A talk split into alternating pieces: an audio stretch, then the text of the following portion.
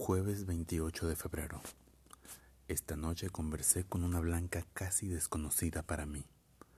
Estábamos solos después de la cena.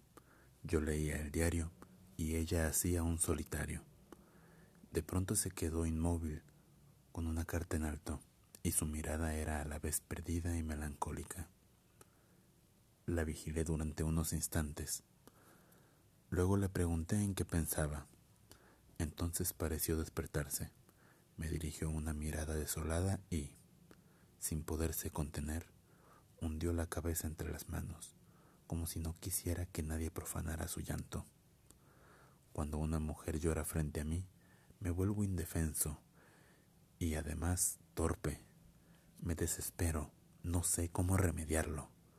Esta vez seguí un impulso natural. Me levanté, me acerqué a ella y empecé a acariciarle la cabeza sin pronunciar palabra.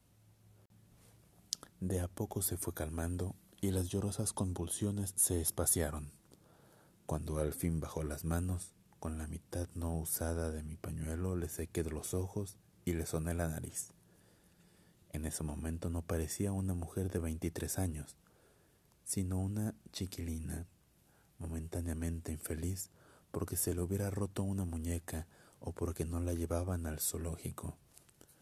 Le pregunté si se sentía desgraciada y contestó que sí. Le pregunté el motivo y dijo que no sabía. No me extrañó demasiado. Yo mismo me siento a veces infeliz sin un motivo concreto. Contrariando mi propia experiencia dije, oh, algo habrá. No se llora por nada. Entonces empezó a hablar atropelladamente impulsada por un deseo repentino de franqueza. Tengo la horrible sensación de que pasa el tiempo y no hago nada y nada acontece y nada me mueve hasta la raíz.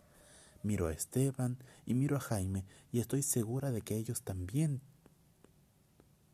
se sienten desgraciados.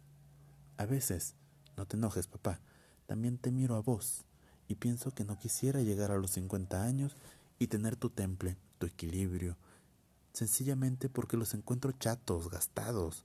Me siento con una gran disponibilidad de energía y no sé en qué emplearla. No sé qué hacer con ella. Creo que vos te resignaste a ser opaco. Y eso me parece horrible, porque yo sé que no sos opaco, por lo menos que no lo eras. Le contesté. ¿Qué otra cosa podría decirle? Que tenía razón, que hiciera lo posible por salir de nosotros, de nuestra órbita, que me gustaba mucho oírla gritar esa inconformidad, que me parecía estar escuchando un grito mío de hace muchos años. Entonces sonrió, dijo que yo era muy bueno y me echó los brazos al cuello, como antes. Es una chiquilina todavía.